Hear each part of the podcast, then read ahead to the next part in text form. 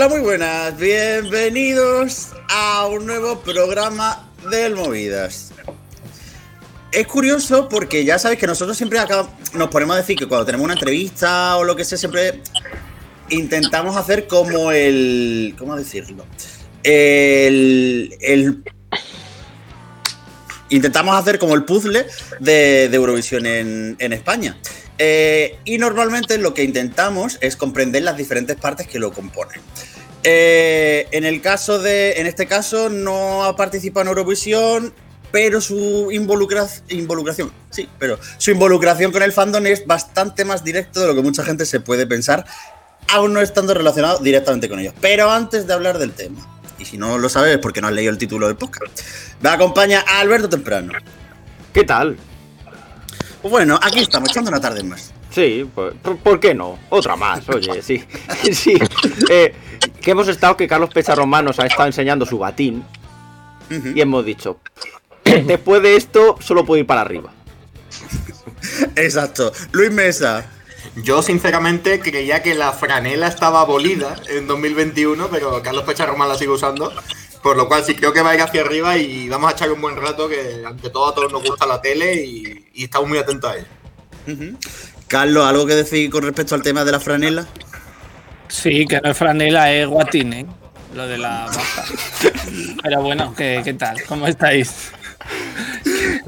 Dani Fernández. Hola, muy buenas. Y Álvaro Escalante, que esta va a ser la primera vez que venga con alguien de fuera que tú también formas parte del movida, Álvaro. Es verdad, sí, sí, ya por fin ya me aceptasteis entre vuestros brazos y estamos muy buenas. El otro día estábamos en, directo en Twitch, que ya sabéis que de vez en cuando estamos echando algunos ratillos allí en, Twitch, y nos surgió eh, en la conversación que teníamos pendiente que queríamos tirarle la caña a nivel entrevista a gente de diferentes segmentos de, de la tele, gente que al final pues más o menos ayuden a configurar un poco cómo el fandom ve las canciones de Eurovisión. Y esta persona en su biografía de Twitter tiene un loco de la tele y de los buenos momentos, director de Divinity, Energy y BMAD, paréntesis de España, antes en 4, antes en Telecinco, antes en Geka. GK. GK, me imagino. Eh, no sabemos cómo, cómo, vamos a abordar esto, pero ha comentado. Ah, no, perdón pero ha conseguido que haya canciones del Melody Festival y de Eurovisión en creo que uno de cada, de cada dos anuncios que salen en Divinity. Sergio Calderón, ¿qué tal? Hola, ¿qué tal? ¿Cómo estáis? ¿Qué tal todo? Aquí, con ganas de, aquí con ganas de preguntarte, porque es verdad que, ya han empezado a sonar canciones de Eurovisión este año en, Divinity y nos preguntamos, ¿cómo narices sois capaces de, de meter tanta canción de Eurovisión en una sola temporada? Bueno, bueno, bueno. es un poco exagerado. Yo creo que Siempre, soy andaluz, me sale, me sale por la pena ser exagerado. Mm, vale, yo creo que es más el pasado y el, recuerdo ahora de. Bueno, pues de que el otro día. Eh, eh, bueno, pues llevamos días emitiendo una promo y utilizamos Voices, eh, la ganadora del Melo Festival de, de este año, y me dio por, por tuitear eso, ¿sabes? Pero, pero vamos, eh, esto ya viene ya de antaño, de, hace muchos años, el, utilizar música. Pues ¿por qué? Pues a ver, porque a mí me encanta la música, primero de todo. Me encanta Eurovisión desde pequeño, imagino que como a todos vosotros, los que estéis ahí. Eh, yo era del. Yo ya tengo ya una, tengo una edad, ¿no? Y yo ya con siete añitos o con ocho añitos, pues me veía Paloma San Basilio encerrado yo en el salón eh, cantando por, por España, ¿no? Y desde entonces, pues la verdad que mm, he sido un Eurofan de estos que ahora ya parece que todo el mundo es Eurofan, ¿no? Pero bueno, lo mío es de, desde cuando mm, no se llevaba a decir que te gustaba Eurovisión. De, me quedaba yo solo viendo el festival mientras mis amigos estaban eh, por ahí, ¿no? Y yo era para mí, pues, como, pues como al amigo hetero que le gusta eh, y se queda a ver el Barça Madrid, pues para mí era una cita que yo me quedaba en casa de mis padres y, y para mí era una fantasía. El previo también, ¿no? soy de los que grababa los videoclips que emitía la 2 de televisión española semanas antes del festival y los tengo guardados en VHS. Soy de los que, bueno, he visto crecer el festival, ¿no? Cómo ha evolucionado de ser un festival de canciones y se ha convertido en lo que es hoy en día, un espectáculo que, a todos nos encantaría, a todos los que trabajamos en televisión nos encantaría tener en, nuestros canales y poderlo exprimir y vender y promocionar pues como se lo merece, porque es el show de entretenimiento más visto en el mundo y que solo se codea con ceremonias eh, de, los, de los Oscar o la Super Bowl en, en audiencia mundial, ¿no? Y entonces, bueno, em, no sé si cuento ya un poco cómo empezó toda la aventura de Divinity con Eurovisión, pero si os... mm, no sé, em, el canal... Tú dale, tú dale, cuéntanos. ¿Le- lo, lo cuento? Vale. Sí, sí, sí. Pues mirad, eh, el canal empezó a emitir hace ahora en mayo 10 años. Y yo siempre quería eh, intentar hacer acciones de marketing y de promoción que nos dieran ruido, ¿no? Y nosotros empezamos a... Pensé la idea de, de utilizar música de Eurovisión en, en promos. ¿Qué ocurrió? Pues mira, que mm, pues el, el estallido fue con euforia.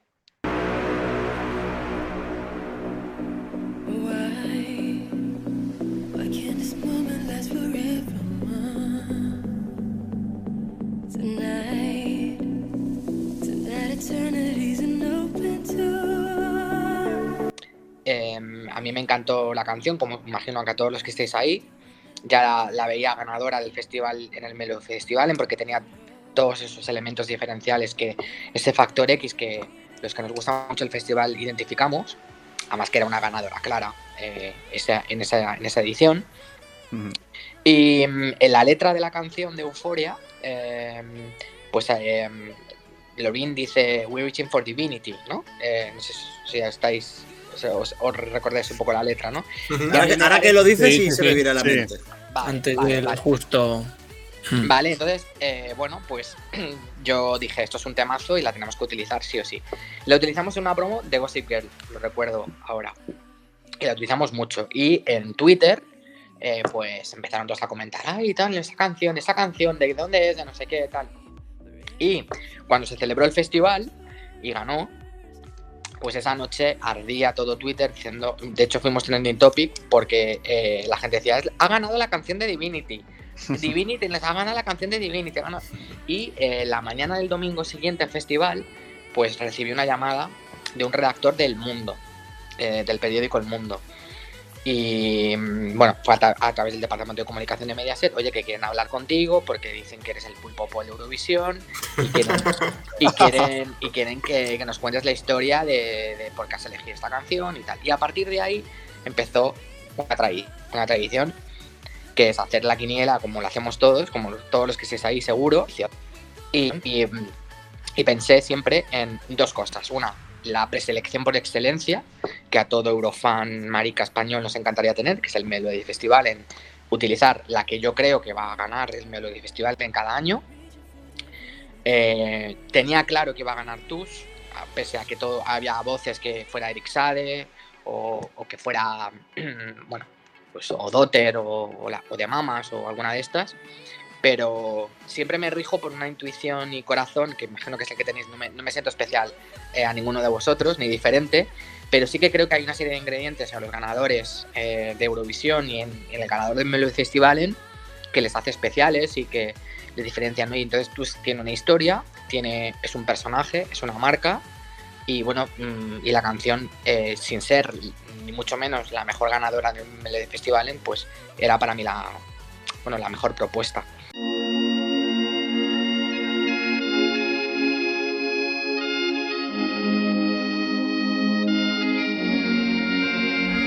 Y bueno, a lo largo de estos 10 años, pues lo hemos ido utilizando. El, el festival se ha ido profesionalizando mucho, las apuestas han ido ganando un peso, porque al- las apuestas en los tiempos, no sé, los 2000 no tenían tanta relevancia, porque ahora mismo con este mundo interconectado en el que estamos, pues todos accedemos, vemos y, y vemos, ¿no? Pero siempre creo que en el ganador del festival hay un factor X que, que le- que lo, que lo marque y que le imprime, ¿no? Y bueno, eh, es- ha sido una acción súper interesante que a nosotros nos ha dado mucha, eh, mucho rollo y nos ha dado mucha vinculación con, el, con la comunidad LGTBI, que es un impulso renovador del concepto de Eurovisión en Europa, especialmente la comunidad LGTBI española, que sabéis de sobra como yo, pues que somos muy agitadores en el mundo red y nos encanta comentar todo tipo de preselecciones, por muy rara, cercana o lejana que sea, ¿no? Y así ha sido un poco la historia. Luego ha habido otros canales que se han ido sumando, se ha puesto de moda eh, un poco también utilizar música de Eurovisión, la competencia 3 Media lo empezó imitándonos. A veces, bueno, pues todo depende un poco de una idea, una idea sencilla. Para nosotros es una idea sencilla, coste cero, no tenemos que pagar derechos más que los derechos anuales que pagamos a la SGAE por incluir música eh, en nuestras promos y además es un elemento muy viral que nos da mucha resonancia de marca, esas cosas que los que nos encanta el marketing decimos y que a veces no se entienden, ¿no? Pero bueno, genera mucho engagement con la comunidad de Eurofan y bueno, y que vamos, que cuando voy a tomarme copas a la preparte y tal, pues eh, a mí no me gusta decir dónde trabajo habitualmente y tal, pero pues que Divinity, Divinity, y amigos míos de toda la vida que son organizadores del preparty, pues Luca, pues que le conozco desde que éramos niños prácticamente, pues la verdad que me siento muy orgulloso de ver cómo ha crecido el concepto de Eurovisión, porque yo a Josito, que para mí siempre será Josito, pues salíamos por, por, por cualquier lado y le veía y él siempre estaba súper enamorado de Eurovisión como yo. Él la- ha profesionalizado todo, le ha dado una dignidad estupenda, es un tío majísimo, encantador, buen tío. Y, y ellos también han sido muy culpables de que el concepto Eurovisión haya crecido en España. Y, Y es lo que, es lo que tenemos que hacer todos un poco, ¿eh? unirnos un poco para que es nuestra Champions, ¿no? Es nuestras Olimpiadas de todos los años, ¿no? y te quería preguntar precisamente por John Tears, por el Tour de Universe. Ya se ha visto en el universo Mediaset, ¿cómo lo ves de cara a Eurovisión? No, eh, eh, yo para Divinity, eh, yo todavía no, No has elegido. no he elegido, ¿vale? Eh, John Tears me parece maravillosa la canción, me parece súper elegante, creo que tiene una voz y un directo que los que nos gusta el festival como a vosotros, pues sabéis que una candidatura que puede sonar muy fuerte en apuestas llega al directo y yo creo que va a ser bluff. En esto me mojo, por ejemplo, San Hit, yo creo que Adrenalina es un gran tema, pero veremos el cuadro que tenemos en el escenario, eh, porque estoy seguro.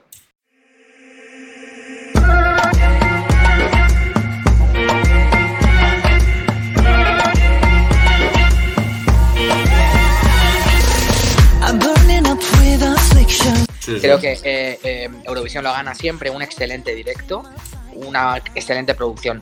Este año, imagino que como todos, creo que estamos ante una de las ediciones más reñidas de la historia, más competitivas, pero creo que al final eh, hay factores, hay un poquito sociales, sociológicos, un mensaje, una historia, y jo, no sé si me, me puedo mojar en qué creo que puede ganar. Yo creo que hay una tapada, una tapada es Rusia. ¿Vale? Rusia creo que es una tapada y quiero ver la, el revamp que sacan el, el viernes, pero creo que Rusia va a dar, va a dar guerra, porque tiene eh, una imagen muy icónica, eh, creo que la canción eh, aborda un tema con muchísima actualidad y que no ha ganado nunca el festival. Con eso no quiero decir que vaya a ganar, ¿eh? Yo soy del equipo Islandia ahora mismo, no he decidido todavía, pero a mí Islandia, pese a que el efecto sorpresa se ha diluido, porque ya hemos visto... que bueno, pues han repetido la fórmula, como es lógico, pero que tiene, para mí el año pasado hubieran ganado de calle, lo tengo claro. Eh, creo que era la mejor canción, eh, tiene una marca poderosísima, la puesta en escena es súper innovadora y recoge también un mundo, el geek, que, que- Eurovisión no ha, no ha tenido nunca, ¿no? Aparte que creo que es una canción, una, una composición realmente buena. Este año, pues bebe de Daft Punk, de Stevie Wonder, de, del mejor rollo tal, y creo que se están guardando cartas para la puesta en escena en, Rotterdam. Entonces, bueno, veremos qué, ocurre. Pero vamos, Dion Tears no creo que vaya a ganar. Si me preguntáis, no va a ganar, porque creo que eso ya ganó en 2019. Creo que es una versión revisitada de Duncan Lawrence con el arcade y creo que no va a ganar. Creo que. Y Francia, que, que me encantaría que ganara porque me parece una maravillosa canción. Creo que es tan plus cuan perfecta, es tan medida, es tan. mm, que no le veo mm, esa cosita especial que creo que pueda tener un, ganador. Volviendo a, a Daddy Freire, que comentas que, que era tu favorito, tu apuesta el año pasado para ganar. Eh, ¿Qué diferencias, bueno, aparte de las que ya has comentado, crees que el factor sorpresa que tenía el año pasado cuando la mayor parte de- del Eurofanato le descubrió puede jugar en su contra? El, el que la gente ya esperase algo por su parte o tuviese el listón ciertamente alto eh, con lo que ha presentado ahora. Bueno, a ver, eh, yo entiendo perfectamente, es como, eh, como el caso de Rusia, porque yo creo que está, es una candidatura mismo, me decía un amigo, penalizada por, por la ausencia de Little Big, todos cre- que queríamos o creíamos que iban a ser los representantes de Rusia este año. En el caso de, de Islandia, eh, hay, una, hay un factor que yo creo que no tenemos en cuenta. Es que nosotros somos una burbuja, somos un colectivo minoritario. Esa noche, el 22 de mayo, hay muchas familias, mu- mucha audiencia de todos los países que va a ver por primera vez a ese grupo. O sea, eso también hay que tenerlo en cuenta. No hemos visto todo el ruido de comunicación, de ensayos y demás. No es que el festival se suspendiera el día de la final del año pasado, es que se suspendió en marzo. Entonces, eh, creo que mm, Islandia para mí tiene todos los elementos para ganar una historia personal, una declaración de amor a 10 años. A mí me haría la, la vida que ganara. ¿Sabéis por qué? Porque como Divinity cumple 10 años y la canción se llama 10 Years, pues ya la tengo perfecta para la promo. Fíjate, sí, sí. Eh, me va, y cierra el círculo, porque de lo de Divinity de Lorin y ahora esto, pues ya, fue como que ya me, me encantaría que lo hiciera, ¿no? Eh, yo creo que van a haber muchas sorpresas. Queda, como siempre, ver los ensayos. Intuyo el bajonazo de, de adrenalina. Creo que va a haber una merienda de divas. Con esto quiero Sí. decir que hay- eh, se van a canibalizar entre ellas, porque aparte de que hay, hay temas que, por ejemplo, pues no me parecen nada especiales. Yo, por ejemplo, Chipre, yo me la, me la bailo gustosamente. eh, feliz de la vida, eh, aunque me recuerda a Lady Gaga, un descarte, un bonus track de un disco total, pero no la veo ganadora, como también no veía ganadora a Lenny Foroira, la veía muy alta en la lista, la veía como un hit de ventas que lo ha sido, pero no tenía ese plus que tenía Neta. No sé si me estoy explicando, es que ese perfil antiheroína, ese, algo especial que le haga.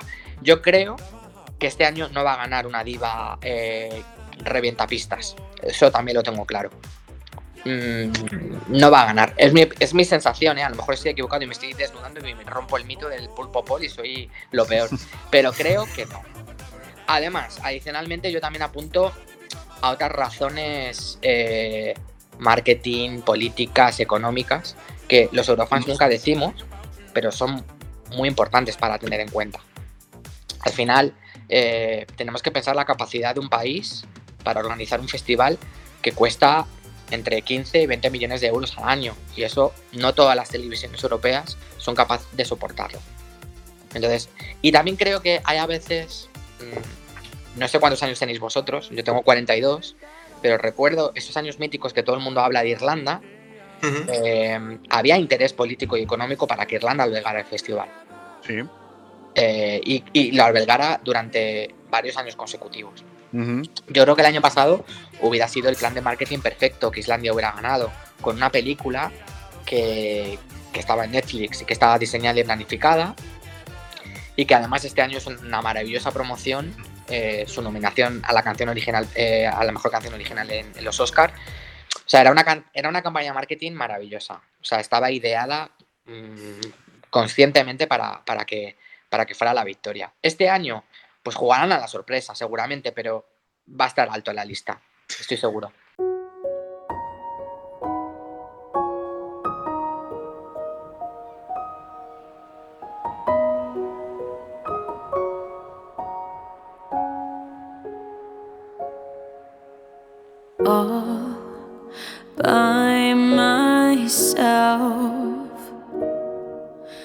This great big world before me. But it's all for someone else. I've tried and tried again. Quería yo preguntarte, volviendo un poco al universo Mediaset, que si es verdad que hay una unión especial entre el fandom, mm, yo creo que sobre todo a raíz de Sálvame, ¿no? Los memes, yo creo que es el valor más tangible respecto a eso. Si alguna vez entre gente como tú, supongo que en, el- en vuestro equipo habrá mucha más gente eurofan, apasionada del festival, eh, ¿cómo afrontáis una cobertura de un festival cualquiera? ¿Alguna vez habéis tenido la tentación de vamos a darle un poco de foco, vamos a intentar hacer algo distinto? Bueno, ¿del Festival de Eurovisión dices o de cualquier otra Sí, cosa? del Festival de Eurovisión, sí. No, nosotros no, porque es una marca de televisión española y nosotros no vamos a dar un paso más ahí. Mm, En ese sentido, nosotros no. Es una marca de televisión española de la UER, que es un- una agrupación de radio televisiones públicas europeas, y nosotros ahí no tenemos nada que, que decir. Eh, eh, no.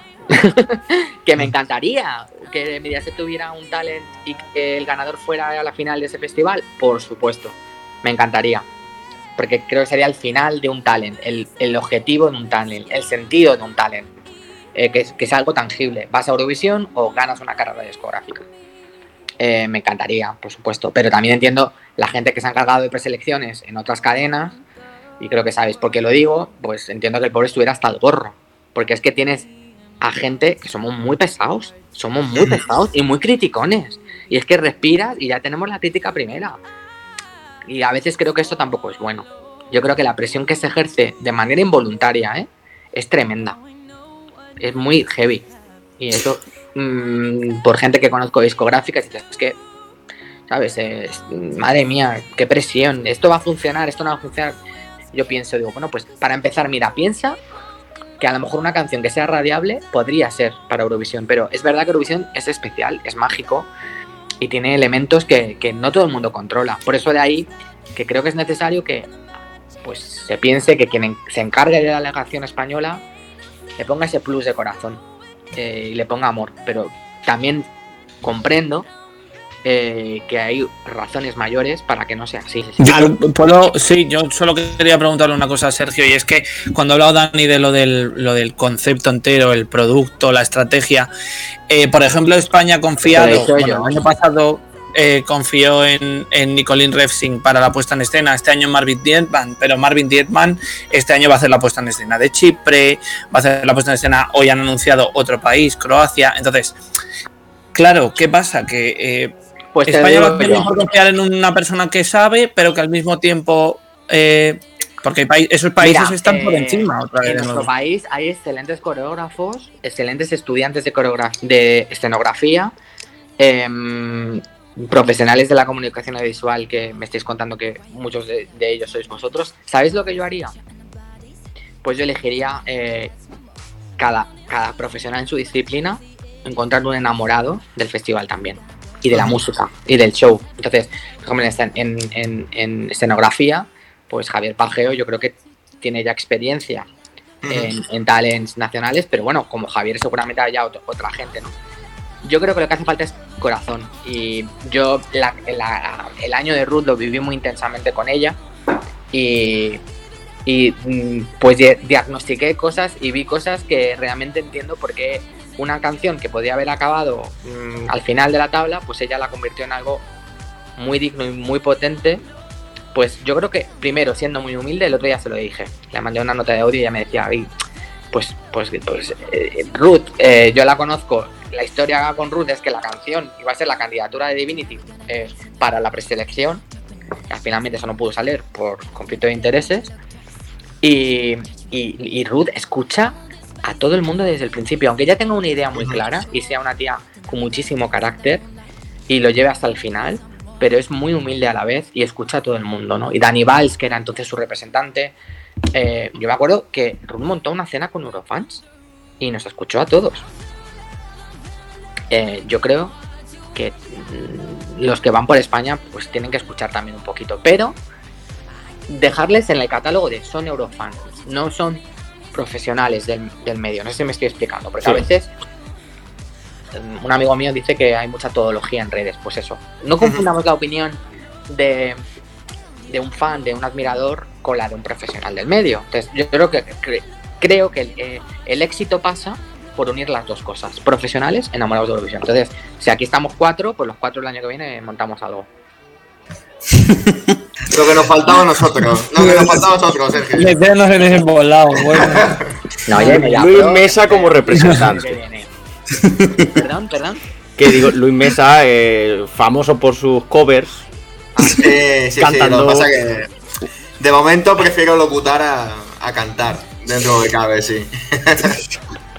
Pues, pues Sergio, yo creo que ya con, con esta reflexión, yo creo que, que hemos tocado bastante un poco toda la situación, incluso también la partiendo de, de lo que vemos desde el punto de vista de por qué una canción de Eurovisión acaba siendo cuña de una promoción de Divinity. Porque y, antes, temazos. Porque son temazos.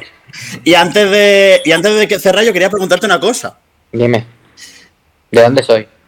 No, Ah, la gente por los pasillos de Mediaset, ¿qué te dicen? Pues que soy muy majo, yo qué sé. No, digo, Ya está, yo lo dejaba aquí. En alto.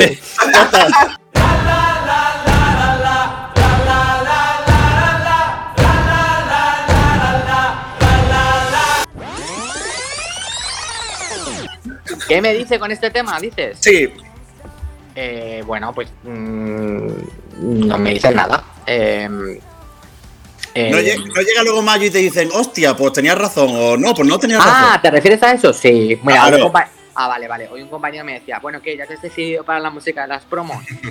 Y digo, pues no, todavía no, porque estoy un poco, digo, quiero ver todo. Estás esperando la de Bielorrusia, ¿no? Por si la puedes meter. Fundamental, fundamental. La veo alta, la veo muy bien. Por eso, a lo mejor, oye. No, eh, pero bueno, a ver, más que entre mis compañeros, que mi, mi equipo, otros compañeros también lo dicen y demás, mis amigos, los que no son tan eurofan, pues, pues se ríen un poco y demás, pero bueno, a mí me gusta, me, me gusta muchísimo esta tradición. Que un detallito importante, importante ya que haya llegado la música eurovisiva, sálvame, porque antes llegó el mejor compositor de todos los tiempos, Alejandro Abad, que lo tuvimos por Hombre, hombre, hombre, el mago, auténtico el mago mago. de la música. Le queremos, es como nuestro padrino, Alejandro, Que ¿eh? todo el mundo se ríe ahora de él, pero Alejandro, aparte de tener, haber compo- yo no le conozco personalmente, o sea, que un beso a. Alejandro. Eh, Alejandro es un grandísimo compositor. y Hombre, el mago. Si nosotros Lo le llamamos el mago. verdad, ¿eh? Yo- una de las cosas que más me da rabia es que eh, mi gran hermano, mi amigo, no haya sido tema registrado que yo no me lo pueda escuchar en Spotify. ¿Sabes? No sé cuál es. Es, es un tema que cantaron los concursantes. Aquí nos contó cómo nació esa canción en el Batter. Mira, lo mira, sabes tú, nos lo porque contó aquí. cantas en la ducha, Es- ¿sabes? O Claro, bueno. a cantar meando, ¿sabes? ¿Por Sí, qué sí. no? Eh, Sí, me- sí. Alejandro Abad, yo creo que lo peor que hizo es llevar una canción. mm, La peor canción que yo le he escuchado ha sido con la que él fue a Eurovisión. Pero hay otras canciones que ha compuesto que son maravillosas. Bueno, es un poco como Björkman eh, o como Sí. Kirkorov, que han sido Exacto. siempre mejores productores o compositores algunos que artistas. Eh, y ahí Exacto. está su, su momento cada uno en el, en el festival, con lo cual tenemos también nuestro propio Björkman o nuestro Total. propio Kirkorov con Alejandro Pero- Abad, que además tiene eh, ese olfato, ¿no? Para, Sí, para sí, sí. componer Sí. La magia, cosas. es la magia. Eso es. eh, teniendo la imagen del festival de fondo y sabiendo lo que puede funcionar y no. Mira, pues con Alejandro me encantaría sentarme y hablar de esto, porque yo soy muy fan de Sin Rencor, me encanta eh, y la candidatura de Marcos Yunas con él, me gusta mucho Dile que la quiero, me gusta mucho Eres mi debilidad, que ganó la OTI. Marcos Yunas, o sea, me parece que es un compositor al que respeto mucho. La, lástima, no lo digo por él, al final todos tenemos que comer, y en los últimos años pues un poco ahí y tal, pero me parece un, un- un productor muy bueno y, y- y como él, pues hay otros que tienen mucho olfato y- y pueden llevar a eso, ¿no? Quiero también hablar, ya que estamos aquí cerrando, pero Tony Sánchez Olson, Claro. conozco, eh, creo que Tony es otro enamorado y bien unido con otros profesionales y demás, podría llevar candidaturas muy, muy, muy, muy, muy, muy, muy fuertes. Vamos, sé.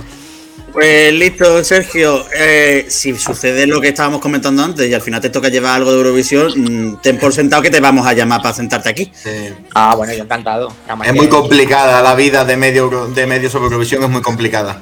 Así, Sí, sí, sí, sí, sí. pero muy lo pasé genial, ¿sabes? Pues listo, Sergio, muchísimas gracias. Muchas gracias a vosotros. Un abrazo. Cuidaos.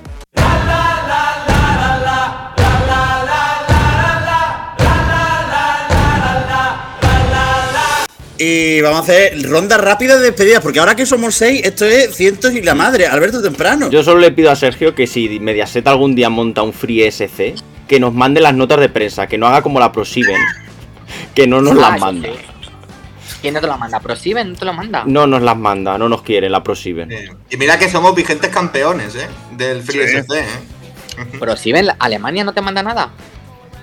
No nos manda No, las les escribimos. Sí, sí. Y, y no, ni caso, pero bueno. Es que- la, la cosa es si somos el único medio que se dedicó a hacer cobertura real de- del Free SF. Es lo que hace cobertura de todo. O sea, ahora mismo hay festival de Torremocha y, lo, Y la hacemos también, pues, ¿por qué adelante. Ay, de verdad. Luis Mesa. Pues nada, chicos, un auténtico placer en ese puzzle que poquito a poco vamos haciendo y, y mola escuchar a gente que nos cuente cositas. Muchas gracias. Siempre. Álvaro. Nada, lo mismo. eh, Además, eh, me ha gustado eso, es descubrir esos intríngulis de, de la televisión, que no todo es Eurovisión, pero he estado de acuerdo en muchas cosas de las que ha dicho Sergio. Carlos. Pues muchas gracias, Sergio, y muchas gracias a todos. Nos vemos. Gracias a ti por existir, Carlos, hijo. Gracias. De nada. Dani Fernández, que hoy te tengo que decir, Dani Fernández, que estás ahí en modo reflexivo y estás hoy convertido en un señor ahí con muchos pensamientos. No, bueno, es mi nuevo hábitat y voy acostumbrándome poco a poco y nada, siempre es un gusto hablar y sobre todo tratar de identificar la- las muchas cosas que, que- que nos rodean alrededor de, de la delegación española para intentar pedir ese deseo y que algún día pues se cumpla. Ya no es ganar, sino intentar hacer las cosas bien y tener un proyecto más o menos sólido, ¿no? Nadie dice de ganar, insisto, pero como mínimo que, que salgamos de esos cinco últimos puestos y que seamos mínimamente competitivos. Hoy una alegría, ya sería empezar a mirar hacia arriba. Pues bueno, de parte servidor de Miguel Eras, ya sabéis. Adiós. Más movidas en www.euromovidas.com. También nos encontrarás en redes sociales como arroba euromovidas